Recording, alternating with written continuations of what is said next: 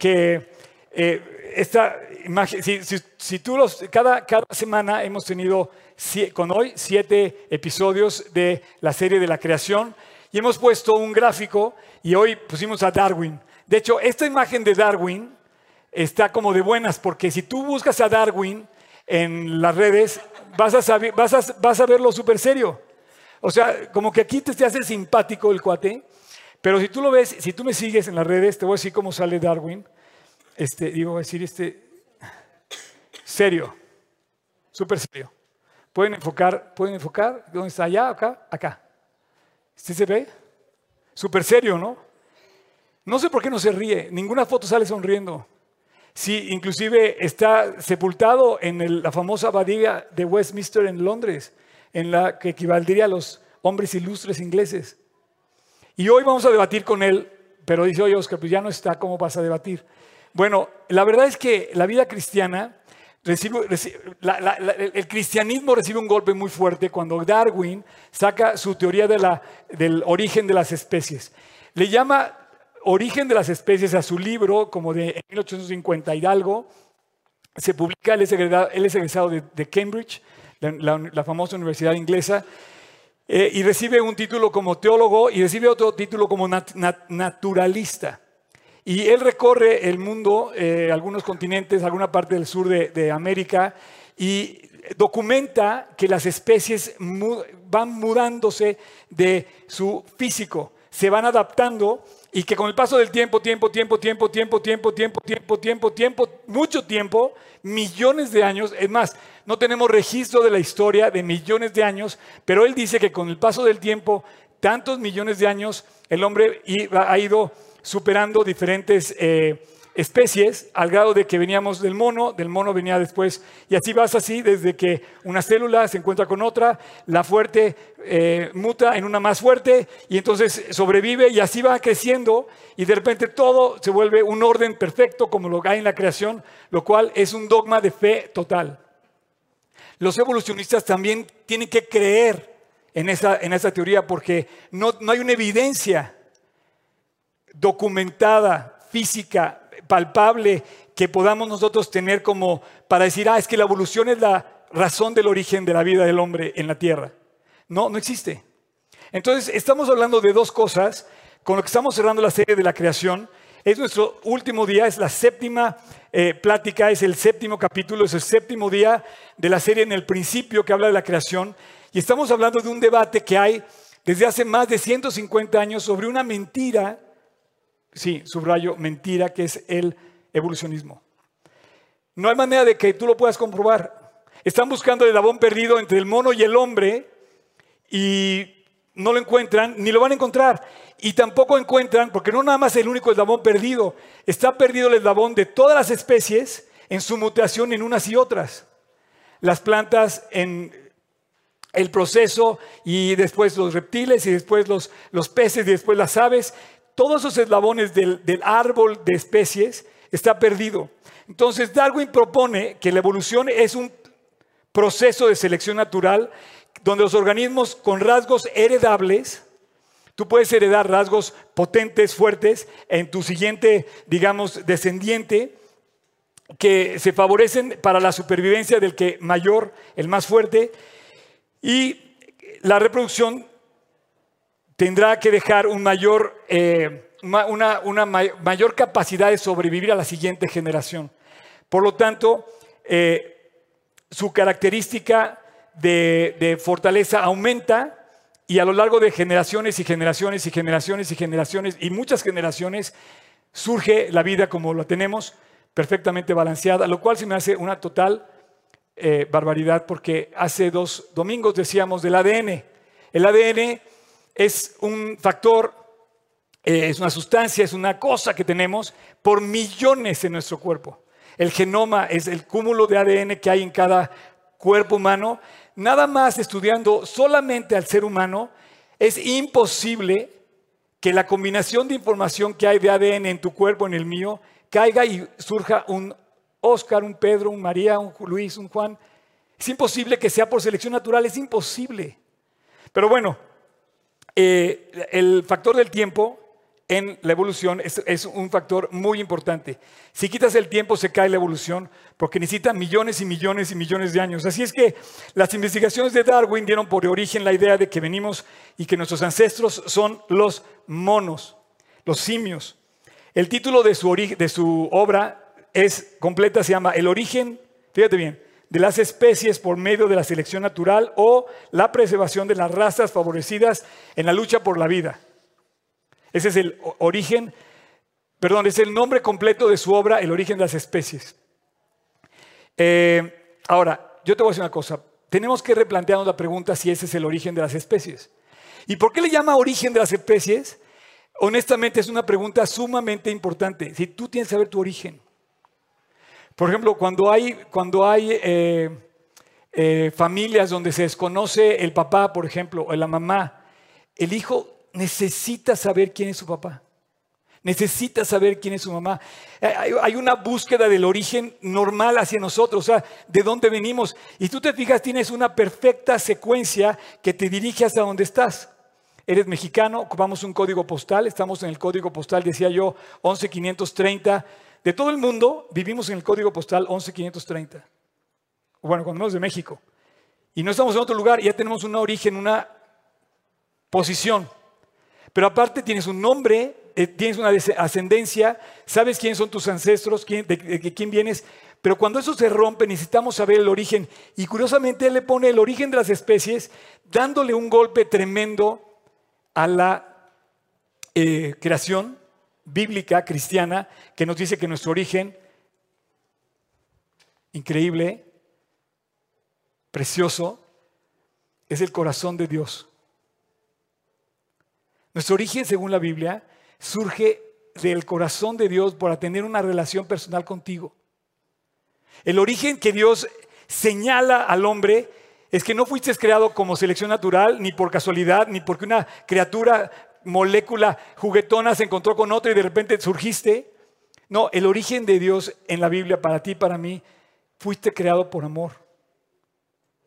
De verdad, quiero que te lo grabes. Yo creo que a Darwin le hizo falta que alguien se lo dijera. Le hizo falta que alguien dijera, oye, fuiste creado por amor. Y cuando ya lo ves así de duro, es como los políticos en México que no se ríen, ¿no? O las personas que ves, tú ves a un niño, se ríe. Te gana la naturaleza de un niño, la sonrisa. Y bien dice la Biblia que el 50% de la medicina es la alegría del corazón. Así es que tú nada más replanteate la pregunta. Checa, en la época de Darwin no se conocía la palabra genética. Hace 150 años él ni siquiera menciona la genética, ni siquiera menciona el ADN. Habla de la herencia que tenemos en nuestros rasgos físicos y la herencia de las especies que transmite a sus descendientes y ni siquiera se menciona en su tiempo el ADN, mucho menos el genoma. Hasta en 1950, hace menos de 70 años, es cuando se descubre lo que es el ADN. Y se descubre cómo tiene tanta información nuestro cuerpo, nuestras células, que transmiten unas a otras. Por ejemplo, en su época nunca se había abierto un cadáver para estudiar el interior del cuerpo humano. ¿Cómo puedes hablar inteligentemente? ¿Cómo puedes discutir médicamente, inteligentemente sobre tus músculos, sobre el sistema nervioso, sobre todo lo que pasaba en nuestro cuerpo, pasa en nuestro cuerpo si nunca han visto lo que hay adentro? Así es que las preguntas básicas sobre nuestra fisionomía ¿Cómo las podían contestar si nunca habían visto un cadáver por dentro, un cuerpo humano? Por ejemplo, en el tiempo de Darwin no existían los microscopios. Entonces, ¿cómo? Ah, llegamos a una conclusión. Si hoy pusieras en una balanza el conocimiento que hay hoy con el conocimiento que tenía él, él era un ignorante. Y lo dice.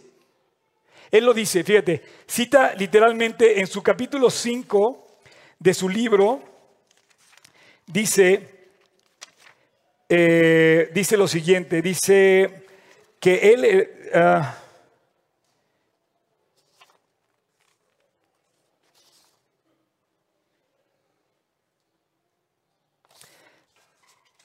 lo tengo por aquí, aquí está.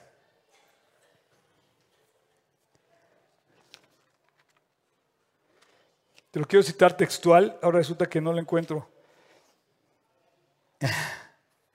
Bueno, él lo dice, ahorita se lo voy a leer, pero él dice que el hombre es tan profunda la dificultad de entender el origen de nuestros rasgos genéticos, que es una, eh, es, es una ignorancia tan grande del ser humano que es muy difícil poder resolver el misterio. ¿No? Pues sí, definitivamente ni tú ni yo estuvimos el día de la creación por parte de Dios, ni tampoco estuvimos millones y millones y millones de años.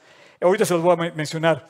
Eh, entonces, cuando no tienes ningún dato genético, cuando no hay evidencias genéticas, cuando no descubres el, no tienes el, microscópico, el microscopio, cuando no sabes nada del ADN, pues tienes que replantearte la pregunta. O sea, Darwin se tiene que replantear la pregunta, es un hecho. Hoy en día, 150 y tantos años después de él, nos tenemos que replantear realmente en las escuelas el estudio de la evolución, si es realmente lo que somos. Y el tiempo, largos periodos de tiempo, millones y millones de años contra seis mil años que dice la creación que tenemos de vida en esta tierra. Una idea de una tierra joven contra una idea de una idea de una tierra de millones y millones y millones de años. Así es que eh, el Gran Cañón, el Gran Cañón, más de 400 millas de largo, dicen las evolucionistas que se hizo con la erosión del río que pasa por ahí y que se cortó la tierra a través de millones, millones, millones, millones, millones de tiempo. No puedes quitar el tiempo porque si no, no hay evolución. Y tú vas al Gran Cañón y ves un despeñadero de más de 50, 100 metros en algunos, en algunos lugares y dices, ¿cómo pudo haber cortado esto la tierra? Tuvo que haber pasado mucho tiempo. Entonces, tiene que ser, para ser una evidencia fehaciente, tiene que ser un dogma de fe para ti y para mí, porque lo tenemos que creer, no hay manera de comprobarlo. Sin embargo, la Biblia dice que en un momento, no tanto en la creación, sino en el diluvio, en un momento el hombre, en la tierra, el ser humano, sufrió una catástrofe mundial de, de dimensiones colosales, masivas, que se rompen los continentes, ya no digas los montes, ya no digas que tembló en la Ciudad de México, donde 80 millones de mexicanos sentimos el temblor el 19 de septiembre. No, se rompen los continentes, se salen las aguas de la, tierra, se, se, rompen las aguas de los cielos y se viene el diluvio. Nosotros venimos realmente del diluvio. Nuestra generación viene del diluvio después del diluvio y la condición de vida viene después del diluvio, donde cambia dramáticamente la condición de vida en, en el planeta. Pero si tú te vas a eso, y vas al Gran Cañón, descubres que eso sí está comprobado. Porque las capas de roca, los fósiles que encuentras, que se pueden ver físicamente, que tú los puedes ver, fósiles marinos en el Gran Cañón, fósiles marinos en el Everest, los puedes ver a 5.000 metros de altura. ¿Cómo llegaron los peces ahí? Diluvio, ¿dónde oí el diluvio? ¿Dónde lo oí? En la Biblia. Pero si tú ves las capas de tierra, de roca en el Gran Cañón, te demuestran que fueron objeto de una eh, ruptura, como si Dios hubiera hecho las rocas como de plastilina, les haya roto así. Hay estructuras que se ven a simple vista en el Gran Cañón, donde tú puedes ver cómo se rompieron las rocas, cómo se movieron, que es imposible que eso haya sido eh, dejado, eh, hecho por la erosión del agua. Fue una catástrofe eh, que ni siquiera tomó un día, quizá segundos tomó esa catástrofe. Y eso hizo que las rocas quedaran así. Un fósil, todos los fósiles de los que se han encontrado hablan de que una eh, catástrofe momentánea los deja atrapados y de repente se encuentran fósiles, donde puedes reconstruir dinosaurios o animales o restos de cosas, de personas o de seres, porque un fósil no es que yo entierro a un, a un ser vivo, no, normalmente se desintegra con el paso del tiempo. Entonces un fósil es algo diferente a otra persona que pudo haber muerto en otras condiciones, o otro ser que pudo haber muerto en otras condiciones. De tal manera que el fósil requiere de un colapso instantáneo.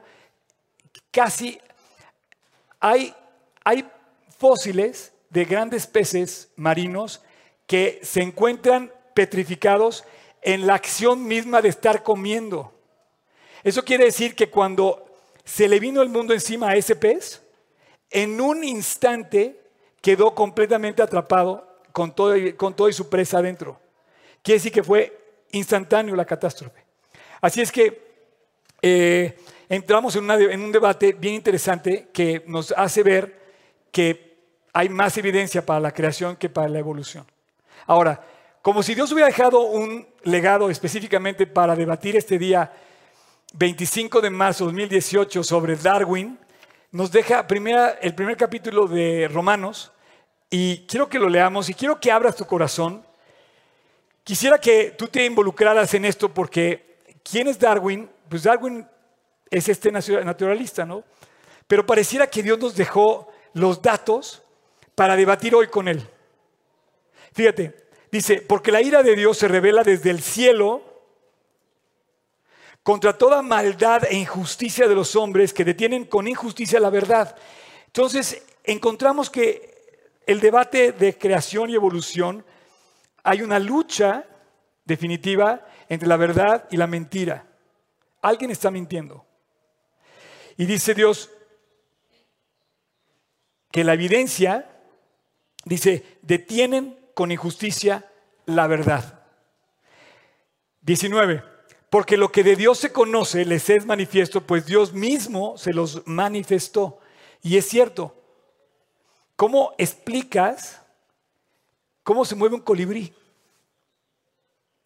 habíamos hablado de esto, ¿no?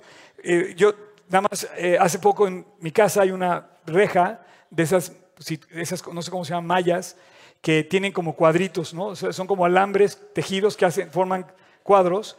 Y estaba observando ayer un, este, una parvada de pájaros que cruzaban por el medio de la reja.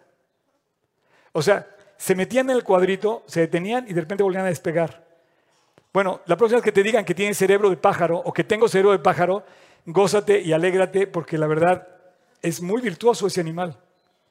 Porque un 787, que es el avión más moderno del mundo hoy, necesita toda una vida, toda una carrera de varios pilotos para poderlo controlar, una cabina de este tamaño, y no hace ni la mitad de lo que hace ese pájaro.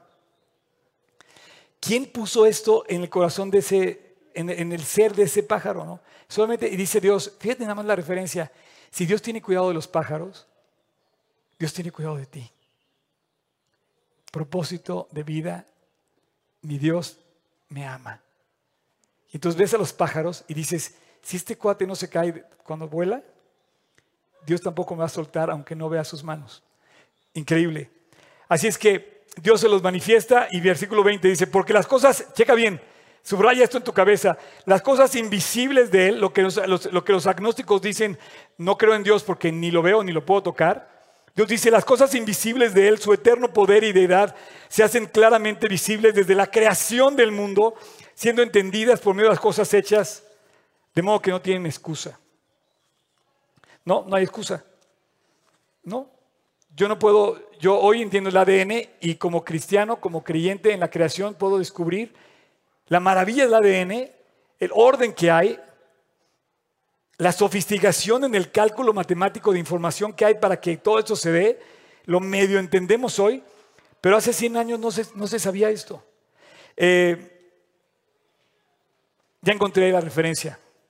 Capítulo 5 de su libro dice textual, nuestra ignorancia sobre las leyes de la variación es muy grande. Palabras del mismo Darwin en su propio libro. Nuestra ignorancia sobre las leyes de la variación de las especies es muy grande y lo complejo de esas herencias no se resuelve, no se, pudo, resolver en en la época que él vivió. Así es que yo te quiero pedir que hoy replanteemos Aquí la pregunta si debiera o no enseñarse a Darwin en las escuelas, si deberíamos tomarlo como una teoría válida para cubrir el origen de dónde somos. ¿Por qué? Porque como no tenemos acceso a lo divino, no lo vemos, no vemos a Dios, pensamos que no existe. Como no lo podemos tocar, pensamos que no existe. Pero no todo lo que no tocamos no existe. Hay muchas cosas que no tocamos que sí existen. Por ejemplo, eh, esta tierra se sostiene de la nada.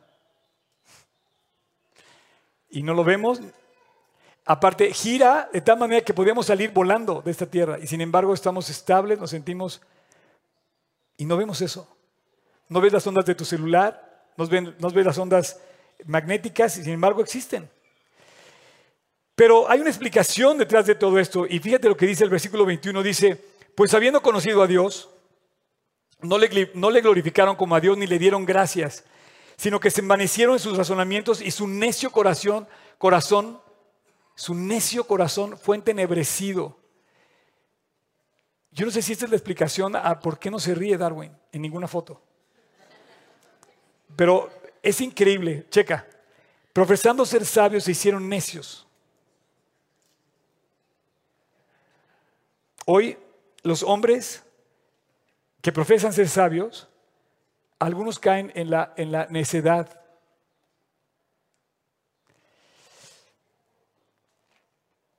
Me encanta el tema, pero tengo que continuar. Dice 23, y cambiaron, checa bien, cambiaron la gloria de Dios incorruptible en semejanza de imagen de hombre corruptible.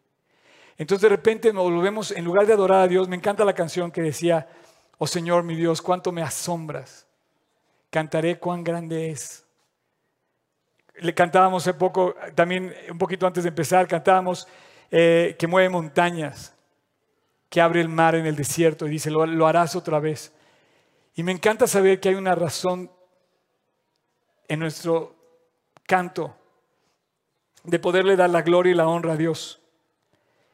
Y checa lo que dice, como si estuviéramos explicando el origen de las especies o como si estuviéramos debatiendo contra él, dice, cambiaron la gloria del Dios incorruptible en semejanza de hombre corruptible, de aves, cuadrúpedos y reptiles. Por lo cual también Dios los entregó a la inmundicia de sus concupiscencias en sus corazones, de modo que deshonraron entre sí sus propios cuerpos. Dice, ya que cambiaron la verdad de Dios por la mentira, honrando y dando culto a las criaturas antes que al Creador. Y es lo que hemos hecho los hombres. En lugar de voltear a ver a Dios, estamos volteando a vernos a nosotros mismos. Y hay una ruptura entre Dios y el hombre. Esto es muy grave. Porque ese es nuestro origen. Y si no vamos hacia Él, estamos perdiendo la brújula. Estamos perdiendo el camino. Estamos perdiendo la dirección. Tenemos que enderezar nuestro camino hacia Él. Yo quisiera pedirte a ti que me estás escuchando aquí o en internet, de verdad, replanteate tu origen, tu rumbo, tu existir. ¿Para qué estás? ¿Para qué vivimos? ¿Por qué estamos aquí? Dios, Dios tiene, una, tiene un proyecto definido. Y cambiamos eso. Checa lo que cambiamos. Dice, para darle gloria a la semejanza de imagen de hombre corruptible y dice de aves, cuadrúpedos y de reptiles. Dice el versículo 25, ya que cambiaron la verdad de Dios por la mentira, hondando y dando culto a las criaturas antes que al Creador. Entonces aquí yo te voy a decir, para mí, ¿quién es Darwin? Empecé esta plática preguntándote, ¿quién es Darwin? Para mí te voy a decir quién es. Para mí es Darwin un hombre que quizás se parece a ti, o una mujer se parece a Darwin. Pero para mí Darwin fue un hombre que desafió a Dios. Subraya la palabra en tu corazón, desafiar a Dios. Hoy hay mucha gente que desafía a Dios, desafía la existencia de Dios. Y sabes, cantábamos y decía, ¿quién entenderá lo que hiciste por mí? Aquellas personas que no lo desafían, sino que le creen. Y de repente descubres que hay una razón inteligente de tu existencia. Él, para mí, ¿quién es Darwin? Es un hombre que se atrevió a desafiar a Dios. Y dice la Biblia que recibe en sí mismo la retribución de vida a su extravío. Y se atrevió a desafiar a Dios, ¿por qué? Porque el momento que dice, no, no venimos de Dios, venimos del mono o venimos de cualquier otra especie, automáticamente quitas algo crucial en tu existencia. Tú no puedes quitar a Dios de tu existir. Tú no lo puedes quitar, no, no, puedes, no puedes sacarlo de tu vida. Porque si tú quitas a Dios, entonces quitas a los valores. Si quitas los valores, quitas el propósito de vida. Y si quitas, ya no hay propósito, entonces, ¿por qué cuidar a la abuelita? ¿Por qué cuidar a los niños? ¿Por qué cuidar el país? ¿Por qué cuidar las cosas? No, si no hay Dios, comamos y vivamos que mañana moriremos. Yo te, yo te digo una cosa, no hay valores, en la evolución. No hay propósito, somos fruto de la casualidad, de la selección natural. ¡Qué horror! Y no hay meta, no hay destino, no hay esperanza. Esto es, esto es una gravísima eh, trampa que, que atenta contra nuestro ser más vital. Mira, Australia hoy, y te lo pongo en el, el, ejemplo de Australia, te puedo hablar de Japón, te puedo hablar de cualquier otro país desarrollado, pero te voy a hablar de Australia. Australia hoy es un país desarrollado que tiene todo lo que ninguna generación de australianos tuvo jamás. Y su tasa de suicidios es altísima. ¿Cómo es posible que tengas, que tengas todo para vivir y te falte un motivo para vivir? No entiendo. Aquí nos peleamos por los baches, nos peleamos por los políticos, nos peleamos por la economía, nos peleamos por esto, somos malinchistas, somos esto. El otro estaba oyendo que si fuéramos un juego de esos videojuegos México, el que gane, el que sepa jugarlo, gana. Es tan complicado vivir en México, tenemos tantos problemas, que de verdad, si tú eres mexicano, debes sentirte orgulloso de estar vivo de sobrevivir a todo esto. Luchamos contra la... O sea, todo. Es un desorden todo. Ese era paréntesis. Pero Australia tiene todo, supuestamente tiene todo ese orden. Y, y hay una insatisfacción muy grande. ¿Por qué? Y bueno, como escrito para este día, el capítulo 1 de Romanos nos sigue explicando. Checa por favor esto. Dice, versículo 28, y como ellos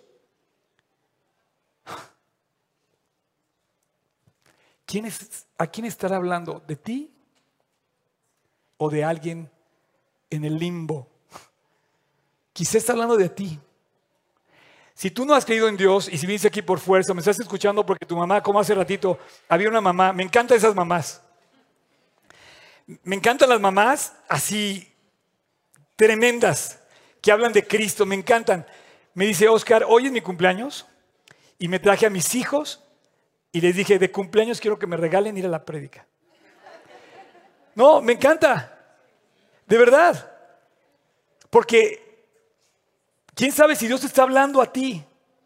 Y si hoy vienes aquí por primera vez, a lo mejor a fuerzas porque tu mamá te trajo, o si, eres mamá y tu hijo te trajo, porque también hay esos. Yo no sé si aquí está hablando de ti, dice, como ellos, ¿quiénes son ellos? Ah, ¿Tú? ¿Yo? Dice, no aprobaron tener en cuenta a Dios. Los evolucionistas salen y dejan a un lado a Dios, dicen, no, Dios queda fuera. Venimos del mono. Órale, mi origen es el mono, pues entonces ya, ¿para qué vivo? ¿Para qué defiendo mi descendencia? Pues no tengo nada que defender.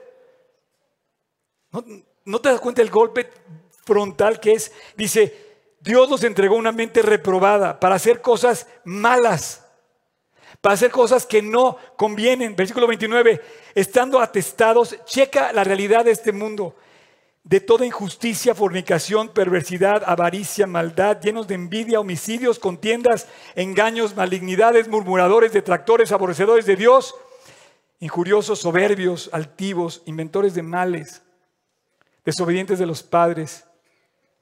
Esto, para la juventud que nos escucha, ¿No has inventado últimamente una manera de copiar en el examen? Yo tengo una escuela, yo soy, director de una escuela y me sorprende la, habilidad de los chavos para copiar. Tenemos una habilidad natural, creativa, creamos, pero para el mal. ¿Por qué no ocupamos eso para el bien? Digo, estoy, estoy ventaneando aquí a algunos de mis alumnos, ¿verdad? Este, digo, en términos generales, tendemos a hacer cosas así. Y luego dice, desobedientes a los padres, champion of the world. Necios, desleales, sin afecto natural, implacables, sin misericordia, quienes habiendo entendido el juicio de Dios, que, practican tales cosas, son dignos de muerte, no solo las hacen, sino también se complacen con los que las practican.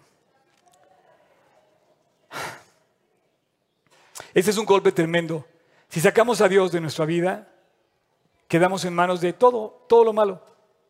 Ya no hay control, no hay valores, cambiamos la honra que debemos de darle al Creador y se a la criatura o a las criaturas y de repente estamos atestados de maldad y de repente nos preguntamos por qué hay tanta maldad, por qué hay robos, secuestros, mentira, injusticias, frustración.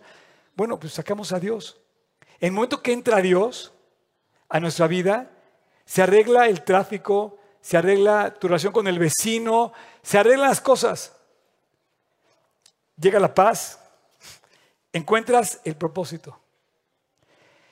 Y bueno, esta idea de que vimos del mono rompe directamente con el modelo de creación de Dios. Le voy a pedir a los del worship que suban, por favor, a mis amigos que me acompañan a cantar, porque quiero terminar cantando junto contigo. Pero antes de que lleguemos ahí al final, la verdad es que eh, es, un, es un debate que de entrada deberíamos de plantearnos con toda eh, eh, como certeza de decir, bueno, ¿Dios existe o no existe? Porque si tú no crees en Dios, asegúrate de que no exista. O sea, tú solamente descartas a Dios porque no lo ves. Ese no es una razón suficiente.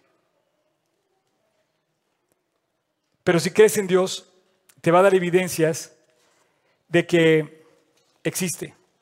Me encanta la Biblia porque un poquito más adelante en Romanos 12 hay una parte que me encanta que dice, dice, así que hermanos, no os conforméis, los ruego por la misericordia de Dios que presentéis vuestros cuerpos en sacrificio vivo, santo, agradable a Dios.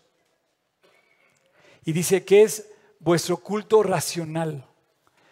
Cuando yo me convertí, tenía que tomar, tenía que tomar un acto de, tenía que hacer un acto de fe, tenía que creer en alguien que no había visto. Y tuve que tomar un acto, tuve que hacer un acto de fe en creer en un creador que no había visto, en creer en un evangelio que no lo conocía. Hoy te puedo hablar del evangelio 40 años después o 38 años después, dando testimonio, como te decía al principio, de todo lo que ha hecho en mi vida.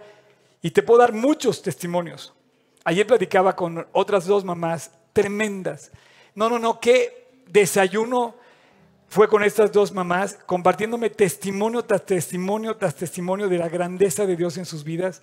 Llorábamos, reíamos, volvíamos a llorar, volvíamos a reír y salimos con el corazón así de ver la respuesta de Dios. ¿Por qué?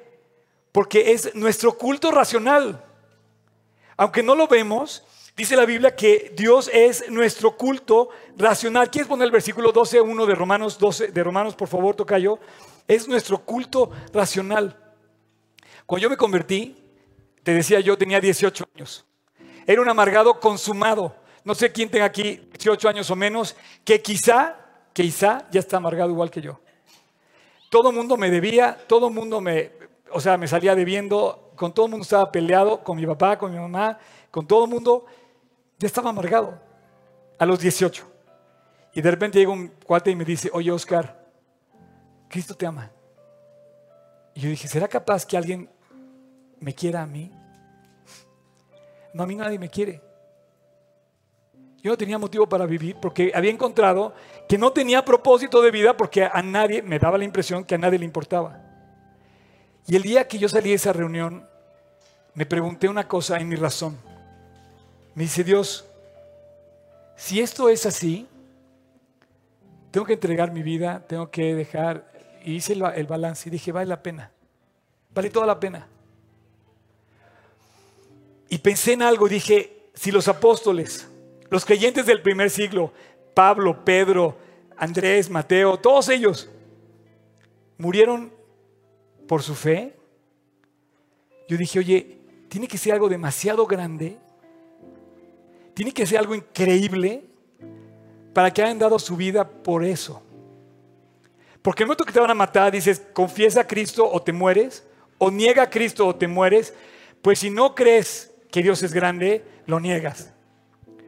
Pero estos hombres, felices, cantando, dieron su vida por Cristo y dijeron, no, no lo voy a negar. Y así me encuentro hoy yo. No puedo negarlo. Al final de esta plática te voy a preguntar a ti, que me estás oyendo aquí por primera vez, te voy a preguntar si vas a invitar a Cristo a tu corazón. Voy a, voy a, orar con la persona, voy a orar con todos y voy a invitarte a recibir a Cristo en tu corazón, a que te reconcilies con Él. Y te voy a preguntar si quieres manifestarlo públicamente. Yo te digo una cosa, no lo niegues.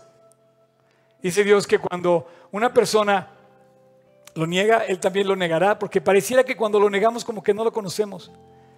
Pero cuando alguien lo conoce, como dice la canción de los niños, yo feliz responderé.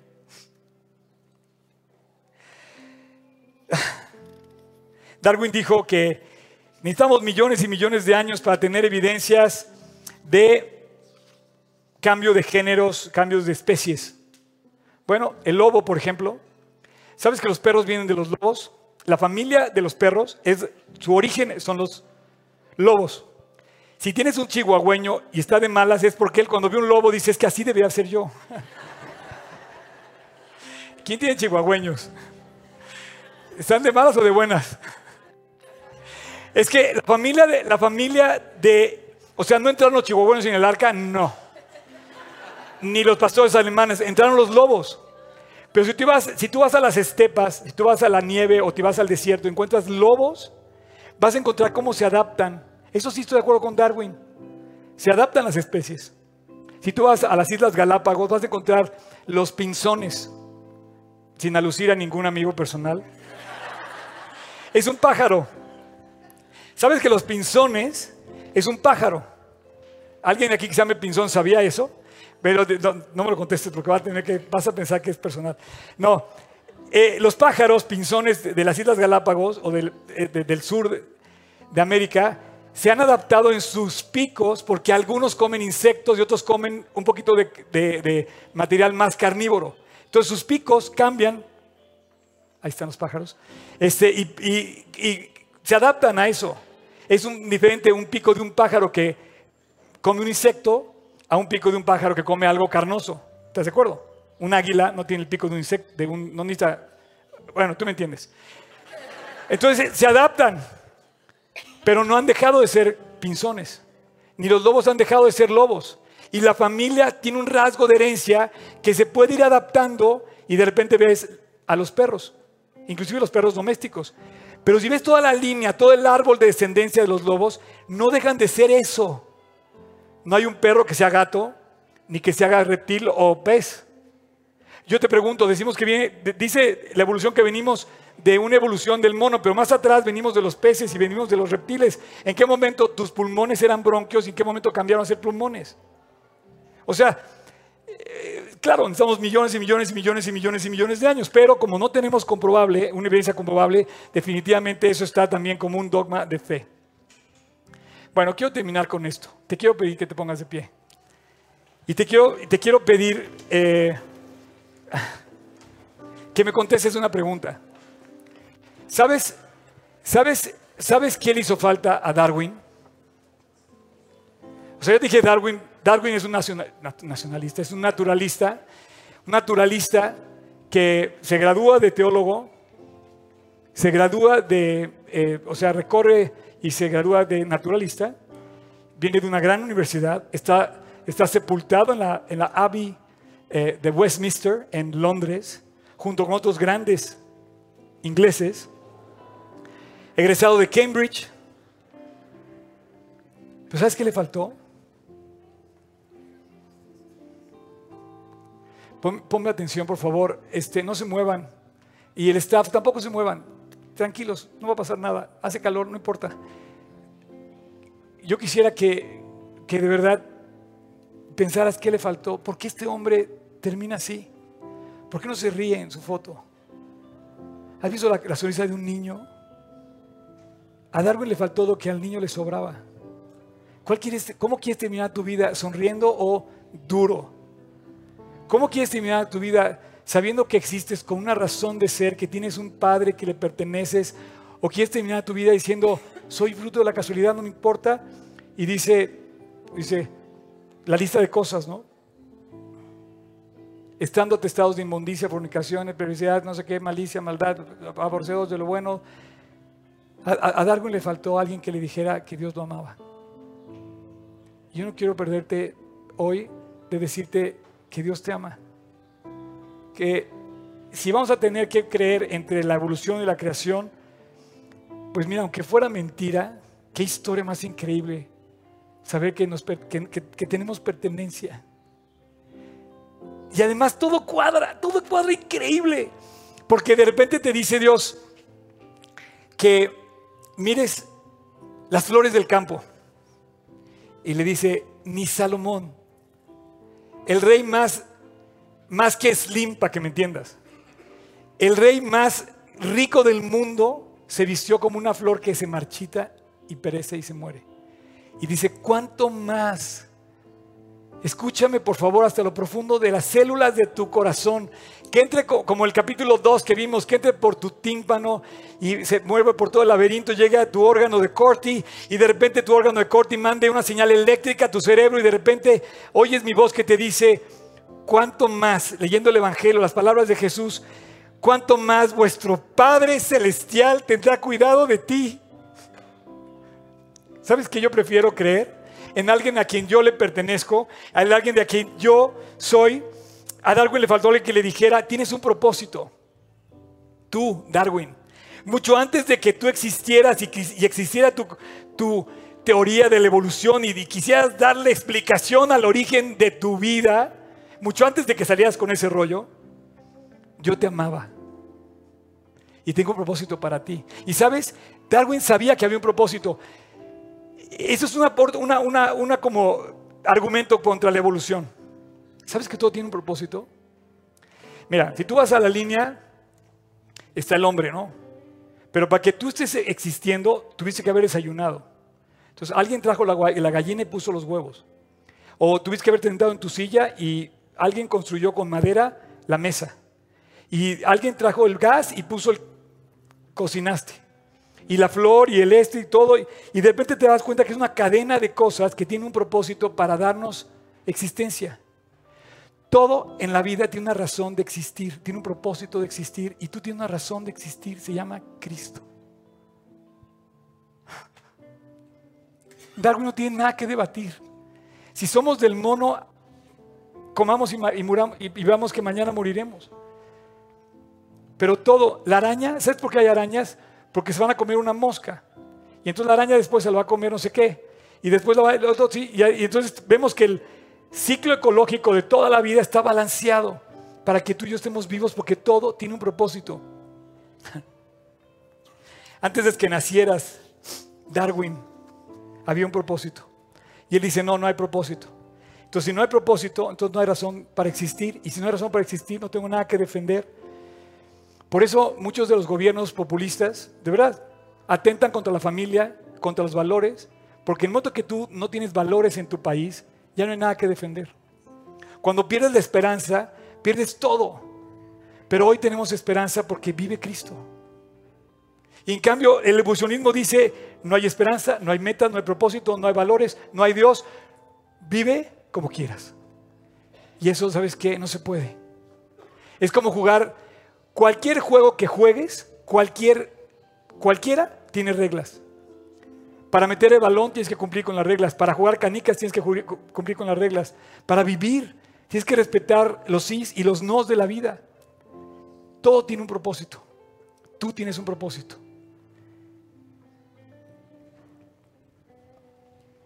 Vamos a orar. Dios, gracias por esta mañana, por esta tarde, de poder celebrar tu nombre y poder recordar y descubrir que tu amor por el hombre fue tal que hiciste toda una creación para que podamos dominar sobre ella, vivir y desarrollar una relación contigo. Fuimos creados para ti.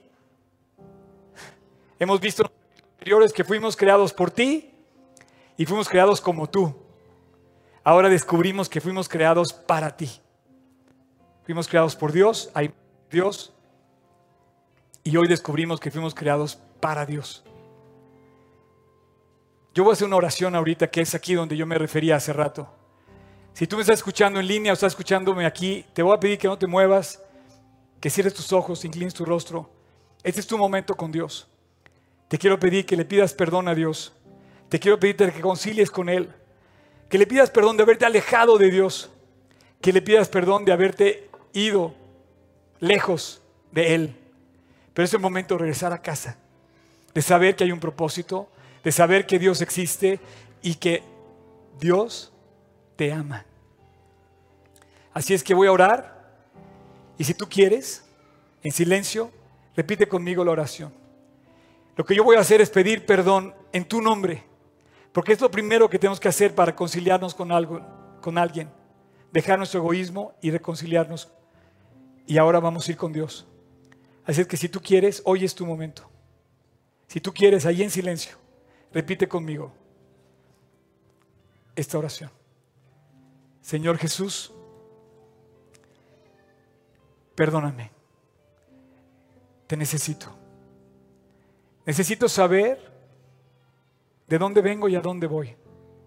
Necesito encontrarme como soy delante de ti y pedirte perdón.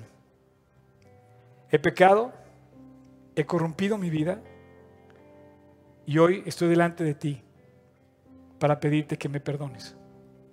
El día de hoy me quiero reconciliar contigo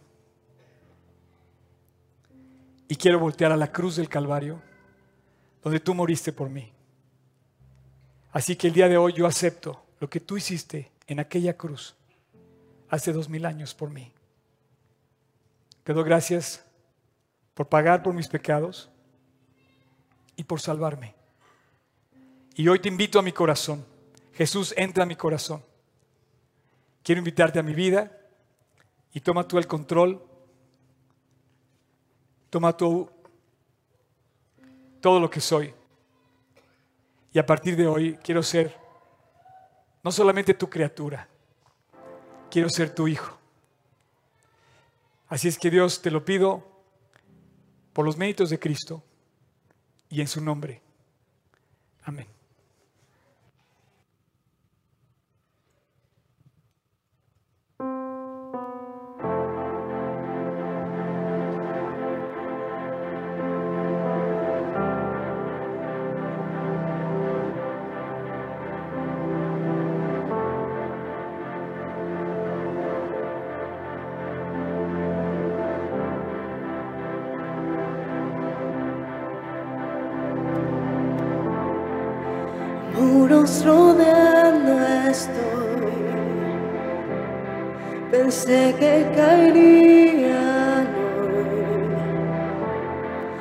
Nunca me has fallado, Dios.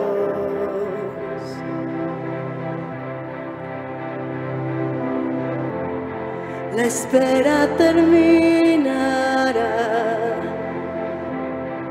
Sé que has vencido ya. Nunca me has fallado,